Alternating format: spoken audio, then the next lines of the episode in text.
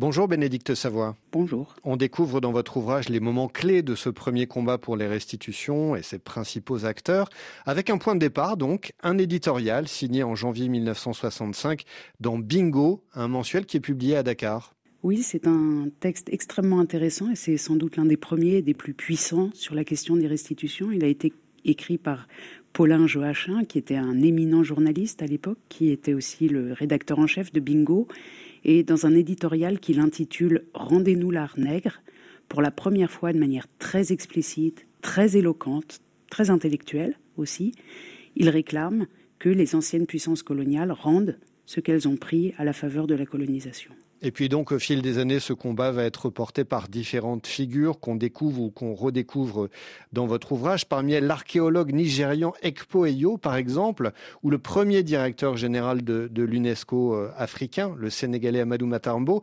Qu'ont-ils fait l'un et l'autre? Ce qui est très intéressant, c'est de se souvenir que d'abord tout ce débat est né sur le continent africain. Aujourd'hui, on a un peu l'impression parfois que c'est une histoire d'Européens blasés qui n'ont rien à faire et qui auraient relancé un sujet tout d'un coup. En réalité, c'est un sujet très lié au moment des indépendances et Amadou Maktar Mbo comme premier directeur général euh, de l'UNESCO et Ekboeyo ont tous les deux, avec leurs institutions respectives, Ekboeyo étant le directeur euh, des musées du Nigeria à l'époque, ont tenté de convaincre les puissances européennes et en particulier les musées qu'il serait bon pour l'avenir de ces pays africains devenus indépendants de récupérer une partie de leur patrimoine matériel pour se donner la force de se construire dans l'avenir et non pas pour remuer des traumatismes du passé. Vraiment, l'idée des restitutions à l'époque était une idée d'avenir, était une idée liée aux indépendances. Il s'agit à l'époque de reconnecter les pays africains avec leur culture, leur culture immatérielle, leur religion, leur philosophie, leur langue, mais aussi leur culture matérielle, c'est-à-dire leurs objets, pour se donner la force de parcourir le chemin de l'avenir, de se construire, de devenir des nations indépendantes. Ce premier débat sur les restitutions, il est enterré à un moment donné parce que euh, des acteurs culturels européens se sont mobilisés pour faire barrage. Ils ont euh, établi des stratégies. Qui sont ces acteurs et quelles ont été leurs stratégies? Ces acteurs viennent principalement du monde des musées, de toutes les anciennes puissances coloniales. On parle principalement de quatre pays, la Grande-Bretagne, la France, la Belgique et l'Allemagne. Et dans le cas de l'Allemagne, comme à l'époque on avait l'Allemagne de l'Est et l'Allemagne de l'Ouest, et qu'en plus l'Allemagne est un pays fédéral, on a des archives considérables qui nous montrent l'élaboration de cette stratégie. C'est très très clair pour l'Allemagne. Pour les autres pays, c'est la même stratégie, mais elle est moins bien documentée. Alors que font ces hommes de musée pour empêcher que la discussion continue? D'abord, ils affirment de manière très forte que le terme de restitution doit être aboli, doit être combattu. Et ils proposent d'autres termes et disent non, non, non, nous on va parler plutôt de transfert, de circulation, etc. Premièrement. Mais surtout, de manière plus perverse, ils décident dans les années 70 du côté allemand de ne plus publier les inventaires de leur collection pour ne pas, je cite, éveiller des désirs ou susciter des réclamations. Et ça explique pourquoi, dans le domaine allemand jusqu'à aujourd'hui, on n'a aucune visibilité, par exemple, sur l'énorme fonds africain des musées allemands. Vous avez des mots très forts. À un moment donné, vous nous dites les musées mentent aussi. Les musées mentent aussi dans le sens où ils produisent de la désinformation. Alors à notre époque, faire des fake news, euh, donner de fausses informations, c'est très courant. Ce qui est plus gênant à cette époque-là, c'est que les musées ont une grande autorité. C'est une institution nationale dans tous les pays d'Europe et quand un directeur de musée parle, on l'écoute. Et ces directeurs de musée, à cette époque-là, sont interrogés notamment par euh, la classe politique, par des gens des ministères, par des gens des partis qui leur disent mais dis donc, les Africains veulent récupérer leurs biens, alors euh, vous en avez combien? Est-ce qu'ils ont été acquis légalement, etc. Et à ces réponses-là, les directeurs de musées donnent de fausses réponses pour empêcher la classe politique, en fait, de continuer d'insister à vouloir savoir. À la lumière de ce qui s'est passé dans les années 70, est-ce que vous craignez que cette question des restitutions soit à nouveau victime de mesures dilatoires? Non, au contraire. Je crois que là, on est vraiment plutôt dans un modèle de boomerang.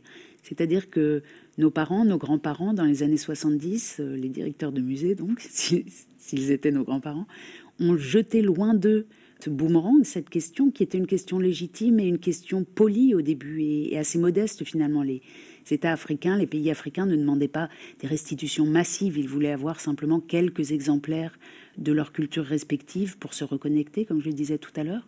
Et finalement, ce refus et ce boomerang lancé très loin est revenu à nous, après 40 euh, ans pratiquement, avec comme le font les boomerangs, la force décuplée euh, du retour du refoulé qui nous a frappé ici les sociétés européennes euh, actuellement en plein visage avec les, avec les conséquences qu'on connaît qui ont mené notamment aux spectaculaires restitutions obtenues par la République du Bénin de la France il y a quelques mois. Mais est-ce que vous diriez que depuis la publication de votre rapport qui avait été co-signé avec Felwinsar, les lignes ont réellement bougé, on se dirige réellement vers des restitutions importantes? Quand on a travaillé avec Felwinsar, on a eu un, entretien très intéressant avec euh, le ministre de la Culture du Bénin à l'époque, Osvaldo Meki, qui ne croyait pas du tout aux restitutions. D'ailleurs, presque personne n'y croyait et il nous avait dit vos restitutions, si un jour ça a lieu, ce sera comme la chute du mur de Berlin ou la réunification des deux Corées.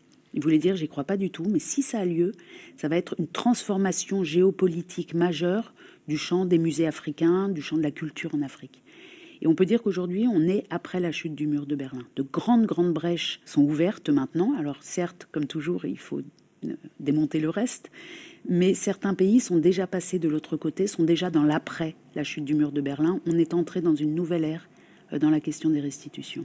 On a déjà dépassé le cap des restitutions symboliques, d'après vous?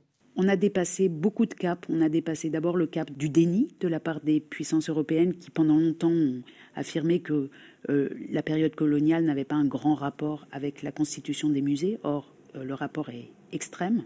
C'est donc la fin du déni, mais c'est aussi le début de négociations à l'intérieur des sociétés africaines qui récupèrent de manière physique une partie de leur patrimoine et qui du coup se mettent à se poser la question qu'elles n'ont jamais pu se poser avant puisqu'elles n'avaient pas ces objets, de la manière dont elles veulent les conserver, des lieux où elles veulent les conserver. Le patrimoine, c'est ce qu'une société veut faire avec les vestiges de son passé.